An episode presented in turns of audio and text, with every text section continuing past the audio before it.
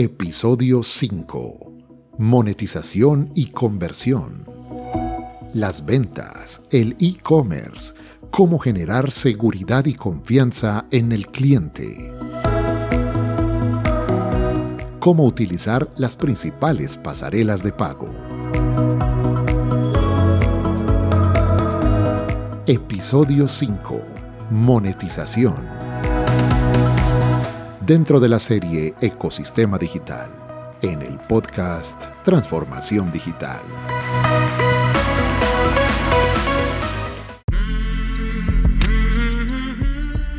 Vivimos en una época de transformación, rodeados de información y tecnología.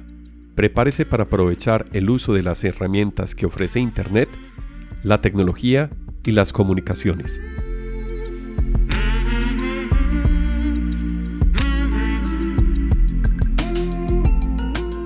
Conózcalas y aprenda cómo usarlas mejor. Bienvenidos.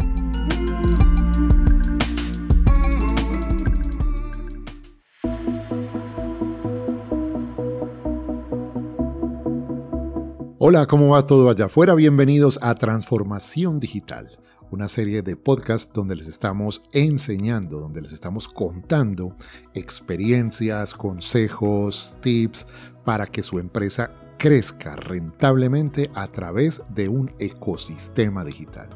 En los cuatro podcasts anteriores les hemos venido hablando de cómo funciona este ecosistema digital a través de una serie de activos digitales, de herramientas digitales, de comunicación, de comercio, que conforman una grandísima herramienta para que nuestras ventas, nuestro servicio, nuestros clientes crezcan en el tiempo y así nuestro emprendimiento pues sea mayor y cumplamos los sueños empresariales que tenemos. Hoy tenemos un quinto podcast que es una especie de bono o una especie de ñapa, para llamarlo pues en el lenguaje coloquial, en donde les estamos hablando del tema de monetización y de conversión y de ventas y de productos digitales y de pasarelas de pago, que es cuando ya estamos cerrando ese negocio, cuando estamos cerrando esa experiencia con el cliente y queremos ya que Él tenga en sus manos el producto o el servicio que tenemos para ofrecerles. Pero esto, ¿cómo se hace? ¿Cuál es la magia que hay detrás de eso? Pues se los vamos a contar en los próximos minutos y para eso tenemos, como siempre, a nuestro invitado, que es el experto en todos estos temas, el ingeniero Alejandro Peláez. Yo soy Juan Moreno, periodista y muy interesado y muy curioso, gracias al mismo Alejo, por este tema del ecosistema digital. Alejo, ¿cómo estás? Bienvenido. Muy bien, Juan Gui, muy contento. Hemos hablado de muchos temas aquí, Juan Gui. Yo creo que este es el episodio que todo el mundo estaba esperando porque es el de cierre total y es donde yo voy a ver cómo le saco plata a las inversiones que hago es el que todo el mundo está esperando, yo el primero, para saber cómo le sacamos entonces provecho a toda la inversión que hemos montado en el ecosistema digital. Muy bien, vamos a hablar entonces en primera instancia, Alejo, de ese tema del e-commerce y las ventas eh, dirigibles o digeribles o todo este tipo de relación comercial con los clientes. Bueno, Juan, y hemos venido hablando desde el último episodio que hicimos que nos sirvió mucho para ver cómo sacamos réditos, como tú decías, a la inversión que nosotros tenemos. Entonces, si no han escuchado los otros episodios del podcast, sería muy bueno que ustedes lo revisaran porque hablamos, hiciste un muy buen resumen y hablamos con mucho detalle sobre el tema. Yo creo que este podcast ya cambiando la visión a la, a la parte anterior donde hacíamos énfasis en cómo sacarle provecho a la inversión, aquí nos vamos a concentrar es cómo vamos a convertir, cómo vamos a cobrar dinero por lo que estamos haciendo dentro de toda esta construcción del ecosistema digital.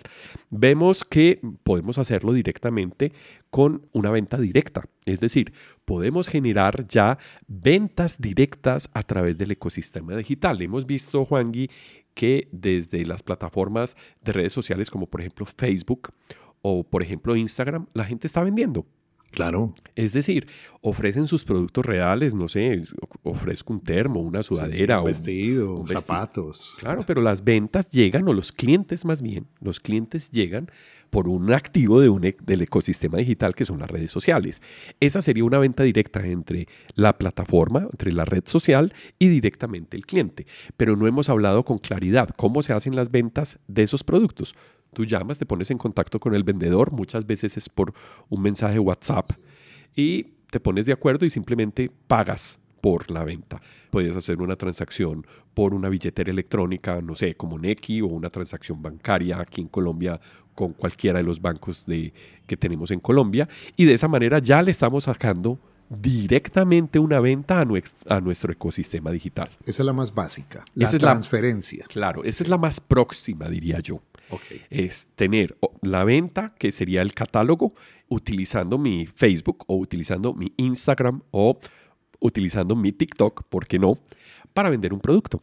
¿Sí? Y mira que ya ahí estamos viendo el video como un activo digital para poder enseñar un producto, hacer engagement y generar una decisión de compra. Alejo, eh, se me ocurre una duda poniéndome en, la ropa del empresario, como decir, bueno, ¿y esta transacción cómo se hace? ¿Producto entregado, producto pagado o producto pagado, producto entregado? Esa es una excelente pregunta. Todas las anteriores. yo he visto todas las anteriores. Yo he tenido compras en donde yo tengo que pagar para que me despachen el producto. Pero te la voy a volver con una contrapregunta. ¿Cómo era una compra con servicio de domicilio en nuestra época? Así, producto pagado, producto entregado. Tú pedías una pizza, es el ejemplo más sencillo. Pedías una pizza por teléfono, hola, quiero esta pizza. Cuando llegaba tu pizza, la pagabas. La pagabas y de esa manera tú cierras una venta. Así es que se están haciendo las compras de primer nivel cuando el contacto es directamente de redes sociales. Esas versiones se pueden hacer, pero ya podemos vender productos distintos a los que podíamos obtener en un domicilio de alimentos. Pero es que esto exige un nivel de confianza, de crear confianza, porque es que yo no te estoy entregando el producto, o sea, lo mandé con alguien, un tercero que lo está entregando y eh, esta persona no se lo va a pagar a ese tercero, sino pues en efectivo, en, en, contante, sino que ya lo pagó a través de una pasarela o lo paga una vez recibido. O sea, ¿cómo... O con QR, código QR. ¿Cómo no generarme estrés con eso? Yo creo que ahí uno tiene que conocer muy bien cuál va a ser el, el buyer persona, es decir, el tipo de perfil que yo tengo como cliente. Es decir, saber cómo le queda más fácil pagar, si tiene tarjeta de crédito, si va a pagar en efectivo y facilitarle el medio para que tú puedas hacer la conversión. Por lo tanto, si tú conoces el cliente, tú le vas a poner la oferta de, de medios de pago que tú quieras.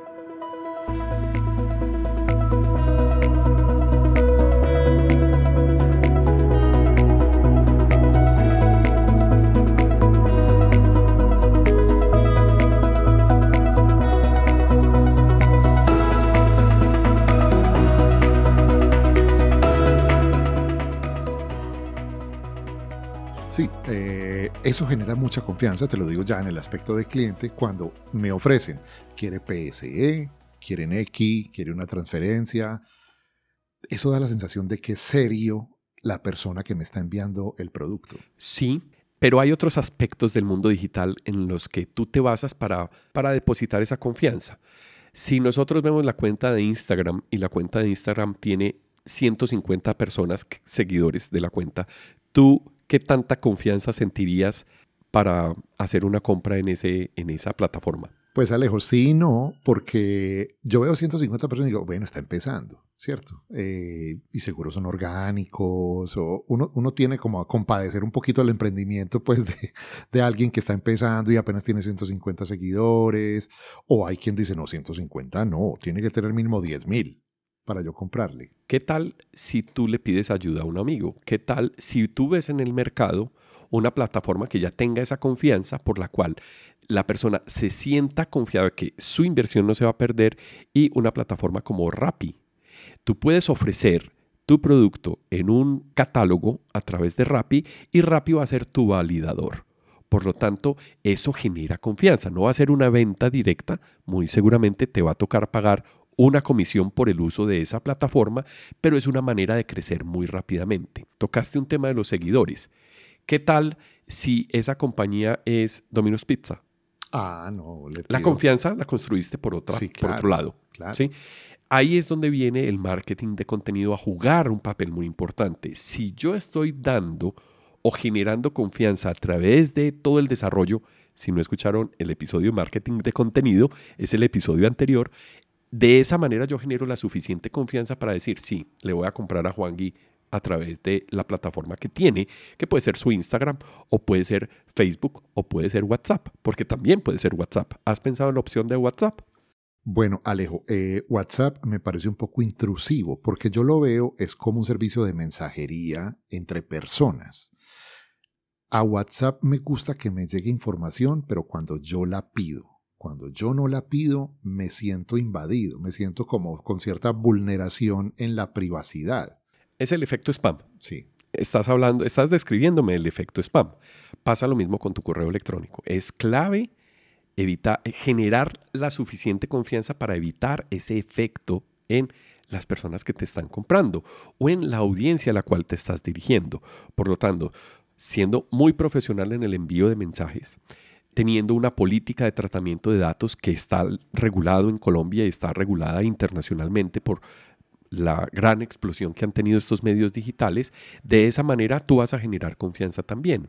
Hay otros medios para generar confianza. Si tú tienes un sitio web y hablamos del ecosistema digital, donde el sitio web se nos convierte en un hub, En el hub.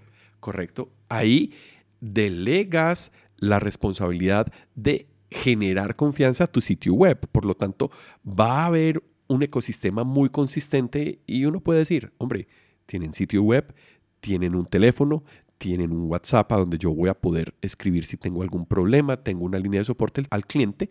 Son muchas herramientas por las cuales yo puedo generar confianza.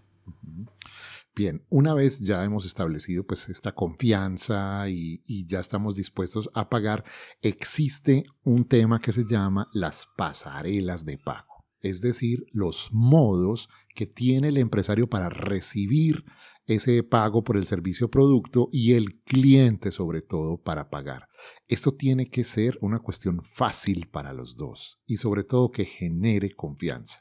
Sobre todo cuando estamos haciendo una compra internacional, por ejemplo. Por decir algo, compré unos zapatos a una empresa de Brasil en, en una página de Facebook, en un marketplace de, de Facebook. Le eché la bendición, pagué mi plata por la pasarela de pago, y espero que me llegue. Pero las pasarelas también son validadores de la seriedad de las empresas. Sí, hay diferentes tipos de validadores. Una es, por ejemplo, las actividades que tú hagas individualmente, pero otras es el apoyo que tú tengas con terceros que se convierten en marketplaces. Uh -huh. Hablamos ahorita, hace un momento, de Rappi. Rappi haría las funciones de un centro comercial, en donde varios empresarios, varias tiendas se juntan y yo voy a poder tener una oferta muy variada de diferentes productos. Eso tiene una gran ventaja. Lo mismo va a pasar con Amazon. Con Amazon. Claro. ¿sí? Si la tienda de la que hablas, por ejemplo, tiene todo su proceso de venta enrutando desde Facebook hacia una pasarela o hacia un marketplace, perdón, como amazon.com, ya tú estás tranquilo porque Amazon.com es una compañía que va detrás o que va al lado del vendedor haciendo el proceso de venta. Por lo tanto, eso refuerza la confianza.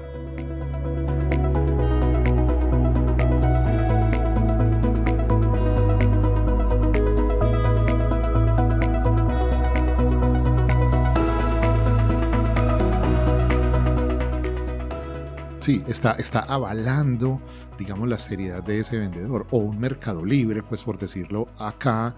Pero Mercado Libre tiene una letra chiquita que dice, no, nos hacemos responsables de esto, esto y esto. Y eso de pronto te asusta un poco. También. Eso asusta un poco, pero ha venido madurando muchísimo. Sí. Porque cada vez Mercado Libre se está pareciendo a Amazon. Uh -huh. Está tratando de seguir los mismos pasos de Amazon y lo está haciendo muy bien. Y los vendedores que están dentro de, esa, de ese marketplace, de esa plataforma de e-commerce, porque es una plataforma de e-commerce, tienen muy buenos beneficios si se portan bien, porque hay otros elementos que refuerzan la confianza. Por ejemplo, los comentarios sobre tu producto. Si tú tienes muchos compradores o si tienes pocos, pero hablan muy bien de tu proceso de venta, un comentario es supremamente valioso. Eso aplica mucho, ¿sabes qué? Para el turismo. Lo he visto en páginas como Para todos los productos. Página como Booking, por ejemplo. Tú dices, bueno, voy a pasar mis vacaciones en un hotel. ¿Qué dice la gente de este hotel? Tú, yo soy uno que me fijo es en los comentarios, lo que dice la gente del establecimiento, porque como nunca he ido al hotel, no sé cómo será, y las fotos pueden ser muy engañosas. Entonces miro lo que dice la gente. Eso me parece que es importantísimo, eso que estás diciendo los comentarios de la gente. Eso es vital, eso es otra herramienta digital que tú puedes utilizar para generar confianza. Todo lo que sea testimonios, no solamente como comentarios dentro de una plataforma de estas, sino los testimonios en tu página de web de lo que dicen tus compradores anteriores son supremamente valiosos. Si los tienes en video, mejor. Por lo tanto, todos los podemos construir toca hacer una planificación, como dijimos en el podcast pasado, para poder establecer cuál va a ser la ruta y cómo vamos a acomodar esa vitrina electrónica, cómo vamos a poner todos y cada uno de los componentes para que hagan lucir bien mi producto. ¿sí? Entonces, hemos hablado de unos aspectos de las plataformas, de las pasarelas de pago, pero no he terminado de responder tu pregunta. Esos marketplaces tienen incorporados las plataformas de pago. Por lo tanto, ellos reciben una comisión por lo que tú muevas o por lo que tú vendas, pero tú directamente recibes la plata a tu banco. Entonces es una forma de eludir, entre comillas, todo el esfuerzo de comprar una plataforma de pago o adquirir una plataforma de pago directamente, que sería otra opción. Sí, ahí va mi siguiente pregunta. ¿Cómo me inscribo yo en las pasarelas de pago? O sea, ¿tengo que tener una trayectoria? ¿Tengo que tener un número de ventas? ¿O puedo ser don Juan Moreno que está empezando apenas y perfectamente me reciben? Bueno, yo identificaría dos pasarelas de pago o dos tipos de pasarela de pagos. Unas que son las billeteras, por ejemplo PayPal. PayPal es una billetera, en realidad nació como billetera, pero se ha generalizado en todo el mundo y yo simplemente abriendo una cuenta en PayPal puedo recibir mi dinero y queda en PayPal. Todavía no lo recibo en ningún lado, lo tengo en PayPal. PayPal ya tiene convenios con bancos en donde tú puedes pasar ese dinero de PayPal hacia una cuenta bancaria puede hacerse en Colombia y puede hacerse en diferentes países. De cada país va a depender la facilidad o no de hacer este proceso. Y existe otra plataforma, otra, otro modo de plataforma de pago que ya son las ventas directas o son las plataformas que reciben directamente tarjetas de crédito. Hay varias, en Latinoamérica funcionan bien, digamos que están en proceso de mejora, pero donde mejor funcionan es en Estados Unidos. ¿Por qué? Porque las tarjetas de crédito pueden tener límites o pueden tener restricciones en su uso de acuerdo a si yo estoy haciendo una compra en línea, si yo la estoy generando desde Latinoamérica o si ya la estoy generando desde alguna parte diferente del mundo. Entonces, si yo tengo la facilidad de tener plataforma de pago en Colombia o en el país de origen que tengamos, la llamo el servicio, cumplo unos requisitos que generalmente es llenar unos formularios digitalmente, cumplir unas condiciones y un proceso de validación que requiere unos días de calentamiento. Van a ubicar tu cuenta bancaria, van a verificar que esa cuenta bancaria esté a nombre de la persona que hizo el formulario y va a haber un proceso manual en el cual te habilitan y te dan de alta esa cuenta. Con esa cuenta tú ya puedes poner como módulo en HTML en tu página web el contenido de la plataforma de pago y puedes conectarla con tu inventario y puedes hacer otras cosas adicionales. Pero hay que tener en cuenta que yo puedo ya recibir el pago simplemente con esas plataformas de pago. Muy bien, después de tener la plataforma de pago lista, operativa, funcionando, ya no me queda sino vender. ¿Y qué vamos a vender? ¿Y qué vamos a vender y cómo? Es una muy buena pregunta. ¿Qué tienes para vender? Yo puedo vender productos físicos. Hemos hablado todo el tiempo de contar con un e-commerce y puedo tener un e-commerce donde yo venda productos reales, pero el futuro o la gran ventaja que tenemos hoy en día es poder explotar los productos digitales. Y tú me dirás, Juangui, ¿cuáles son los productos digitales? Son los productos que yo puedo ofrecer por Internet o por medios digitales y los puedo entregar por Internet o por medios digitales. Sí, claro cuáles serían esos productos y qué ventajas tendríamos para esos productos. La primera ventaja, por ejemplo, es que el costo de logística desaparece. Porque yo voy a tener todo el proceso de entrega directamente donde, donde yo lo adquirí. Entonces, hago un clic, entra la transacción bancaria, yo hago el pago y me mandan un link con el producto. Yo puedo tener un ebook, puedo tener un, curso, un curso ¿sí? una masterclass un webinar, puedo tener, no sé, cualquier cosa que yo pueda producir en el mundo digital. Eh, vemos películas, ya hay marketplace específicamente para películas y para videos y para productores digitales. No, pues es que no vayamos más lejos. Así funciona Netflix. O sea, Ese te lo compré, lo pagué con mi tarjeta. Gracias a ese pago tú me das acceso al menú que tienes de películas, de series. Yo escojo, hago clic y tú me lo mandas a la casa. Correcto.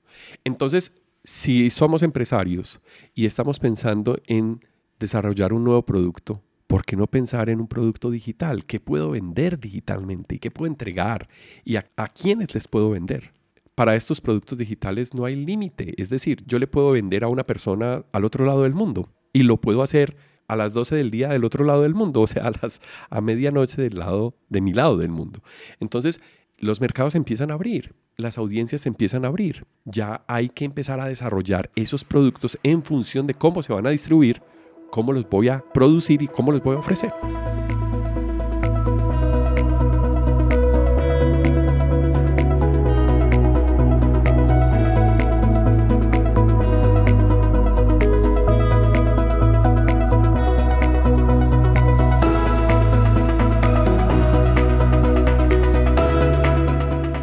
Pero ese tema de logística, por ejemplo, me parece que es una otra de las bases fundamentales de este edificio que estamos construyendo. La logística, la entrega. Cuando yo vendo un producto tangible, compré los zapatos en Brasil. ¿Cómo te lo hago llegar a tu casa? Para eso necesito unos aliados. ¿Cómo los consigo y cómo volverme creíble a través de ellos? Porque si mi aliado tiene un problema logístico, el que siempre le está dando la cara al cliente soy yo, no mi aliado. Correcto. Eso tiene que ver mucho con la cadena de venta que tú tengas y con el sistema de venta que tú tengas. No es lo mismo vender un carro que vender unos zapatos. No es lo mismo vender un curso en línea que vender una experiencia de un viaje.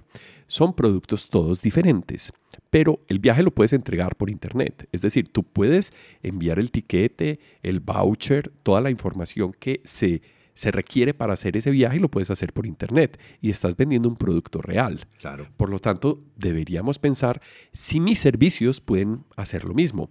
¿sí? Ahora, si tú tienes productos reales, tú deberías tener una, una logística ya para vender tus productos reales.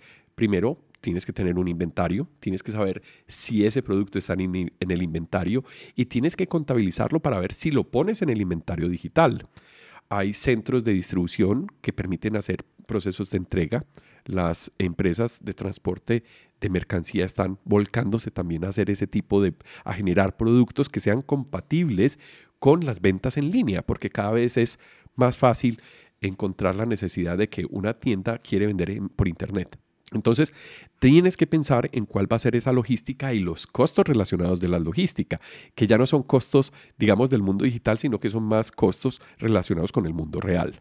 Una vitrina, el inventario, cuánto te cuesta tener un inventario, las personas que van a recibir o enviar la venta, cómo se va a empacar, cómo se van a embalar esos productos, qué medio voy a utilizar para enviarlo, en fin, toda esa cadena de distribución. Entonces, eso hace tan ventajosos pensar en productos digitales para poder desarrollar líneas de negocio que sean compatibles con este mundo digital. Muy bien, vamos a pasar ahora a un tema que se utiliza mucho en la vida real y es el tema de las muestras gratis, las pruebas del producto, mmm, el caramelo que se le da al cliente para que se enamore de tu producto y lo consuma. Vamos a trasladar eso al mundo digital. ¿Cómo lo llevamos ahí? ¿Cómo le hago llegar al cliente la muestra gratis, la, el test que se le hace del producto? Muy buena pregunta, Juangui. Hay muchas maneras de hacerlo. Eh, hay instancias o paquetes o formatos que yo puedo ofrecer a mis clientes y el más sencillo es un ebook, por ejemplo. Yo le puedo regalar un ebook a una persona para poder darle claves del producto que yo estoy vendiendo o mostrar algunos de los temas que yo voy a tratar en un curso o cualquiera que sea el tipo de producto que yo esté vendiendo. Esa primera prueba va a ser gratis. ¿sí? Tú ves en los ebooks, por ejemplo, que tú puedes leer unas cuantas páginas de manera gratuita. Si quieres seguir leyendo el libro, tienes que hacer clic para poder continuar y desbloquear el resto del contenido. No, y eso te digo que es ganadorcísimo. Por ejemplo, en los periódicos, periódico El País de España, que tiene unas plumas de primer nivel, yo arranco a leer la crónica, el artículo de un súper escritor y llego a los dos párrafos. Si quieres seguir leyendo, suscríbete a nosotros. ¿Cómo, no, cómo, cómo me quedo empezado? Claro, y es un modelo muy chévere que es, un, es el modelo de suscripciones, como el de Netflix. Es decir, yo me suscribo a un medio que está tratando un contenido de muy buena calidad, en este caso es texto, pero así funcionan las revistas y las revistas están abriendo un espacio en el mundo digital también. ¿sí? Entonces esas muestras son clave para poder generar engagement y generar confianza para que el cliente diga que sí. Y los puedes entregar. Hay muchas maneras de entregarlo. Hay otro tipo de muestras, es te permiten entrar a una suscripción y pagarla por 15 días por un dólar. Si te gusta, entonces te van a hacer un cobro de 60 dólares, que sería la suscripción. Y tenemos que ver muy bien cómo vienen, cómo están pensados los productos, porque en productos digitales yo puedo tener más o menos tres tipos de producto. Producto de low ticket, producto de medium ticket y producto de high ticket, que se venden distintos.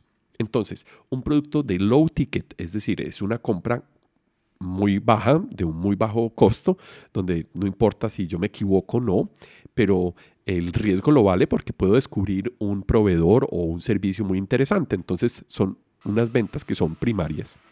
Pero si tú construyes esa confianza, tú puedes convertir también en tu oferta o agregar a tu oferta productos de medium ticket y de high ticket.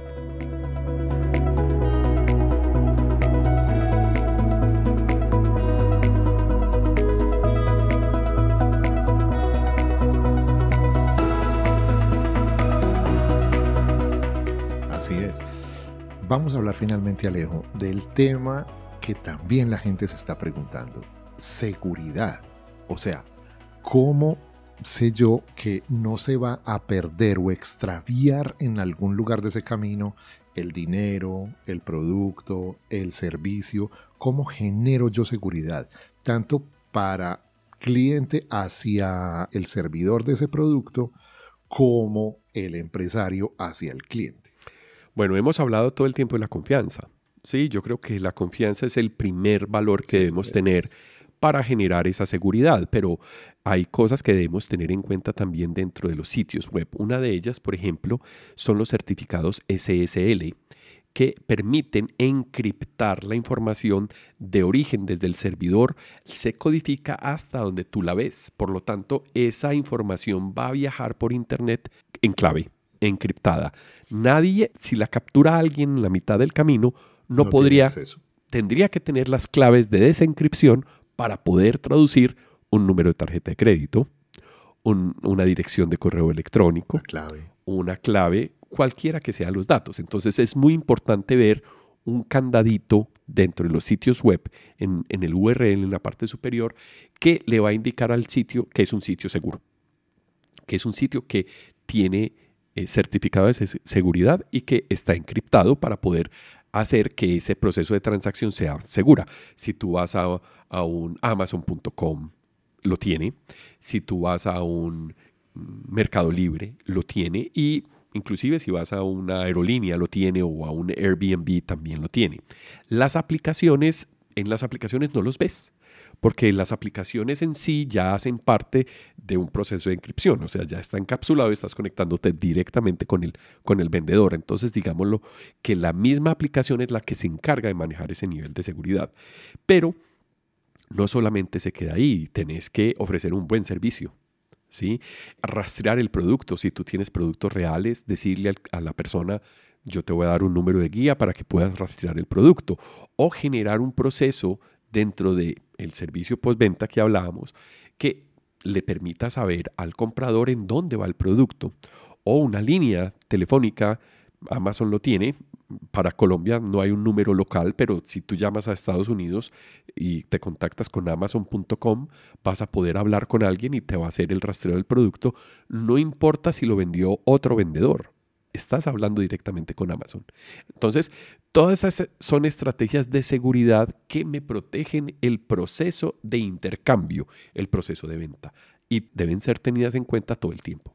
Bueno, eso es, me estás hablando desde la visión del cliente, o sea, cómo me doy cuenta yo, el candadito, que sean los logos de cada pasarela de pago, en fin, pero yo como empresario, o sea, cómo sé que mi cliente me va a pagar, por ejemplo, o que mi producto no se va a desviar o se va a perder en el camino, yo también como me blindo, digamos, como empresario hablamos de conocer muy bien a tu cliente. Si tú tienes un cliente donde puedes identificar que tienes algún nivel de riesgo, deberías asegurarte con ventas de volumen ese riesgo. Pasa con los productos de low ticket. Es decir, si yo entrego por internet un ebook, pero me lo van a pagar muy barato, pues yo lo puedo hacer entregar, pero, pero no necesariamente va a ser un cliente de medium ticket o de high ticket. De ese lado, yo estoy, digamos que, asegurando que el proceso de, entrega de información sea de acuerdo a lo que yo tengo planeado. Los productos que yo utilizo, los medios de publicación en la web que yo utilice deben estar también muy bien pensados para que yo mi contenido, por ejemplo, en el caso de video, cuando yo hago asesorías o tengo un curso, esos videos no sean de, de fácil de fácil distribución para la persona, que dependan siempre de un usuario y contraseña para poderlos bajar. De esa manera estoy protegiendo mm, el, valor intelectual que tengo en la producción de un video o de una asesoría. Y debo elegir muy bien. Yo ese tipo de videos no los puedo poner en YouTube porque están públicos y los, y los puedo bajar. Entonces, si yo voy a ofrecer un curso, ese curso debería estar en un lugar que me ofrezca las condiciones de seguridad para evitar que ese video termine por fuera de esa plataforma. Sí, es, eh, digamos, codificarlo. Asegurarlo es como crear tu propia aplicación, ¿sí? Es decir, es garantizar que el ebook se va a descargar, pero con unas condiciones de seguridad que están pensadas desde el proveedor del el servicio de publicación, de tal manera que no queden por fuera de ese servicio fácilmente. Entonces, yo lo tengo que proteger a través de un proceso que me obligue a poner un usuario una contraseña o una transacción de pago antes de entregar el producto, cosas de ese estilo.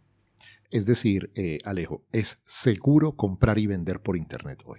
Para ambas partes, tanto para el que ofrece sus productos a través de Internet como para el que está comprando. Yo creo que cada vez es más fácil cada vez más veces utilizamos plataformas que son eh, digitales, medios de compra, inclusive catálogos. Todo el tiempo estamos viendo opciones y generalmente en estos medios ofrecen unos precios distintos que en una tienda, inclusive más bajos.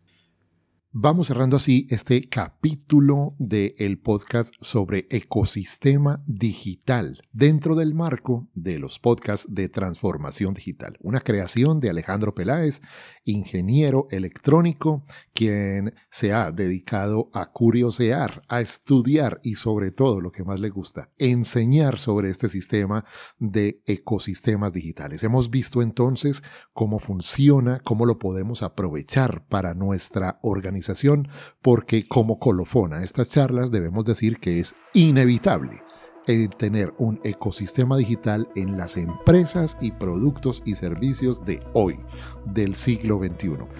Cada ecosistema digital es maleable es formable, es adaptable a las organizaciones. Estas son simplemente unas herramientas que ustedes pueden utilizar en sus organizaciones. Son las herramientas básicas para tener mayores ganancias, mayores réditos y mejor imagen, crecimiento empresarial y reputación organizacional. Estas herramientas son básicas para eso. Esperamos que hayan disfrutado esta serie de contenidos que hemos diseñado para ustedes, para su crecimiento, para su aprendizaje, como un tema de e-learning, que fue uno de los que vimos en nuestros podcasts. Así que nos vamos a dedicar a diseñar la siguiente serie para ustedes y mientras tanto disfruten de todas estas enseñanzas y que tengan mucho éxito con ellas en sus organizaciones. Alejo, mil gracias por acompañarnos. Juan y a vos, muchas gracias por, por todo este esfuerzo que ha sido muy interesante, ha sido un ejercicio muy chévere. Te agradezco mucho la compañía. Así es, hemos aprendido enormemente. Así que allá afuera está el mundo para que hagamos empresa y sigamos creciendo. Nos vemos en una próxima oportunidad con otro tema. Hasta entonces.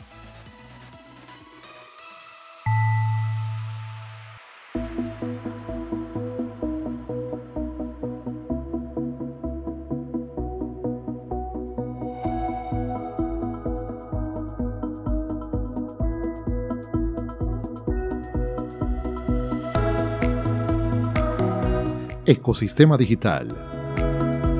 Una serie producida por el ingeniero Alejandro Peláez y el periodista Juan Moreno para Transformación Digital.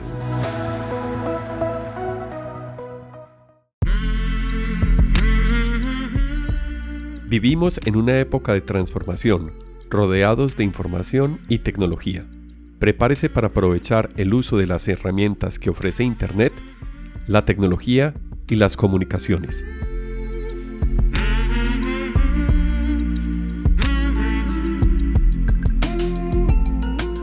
Conózcalas y aprenda cómo usarlas mejor. Bienvenidos.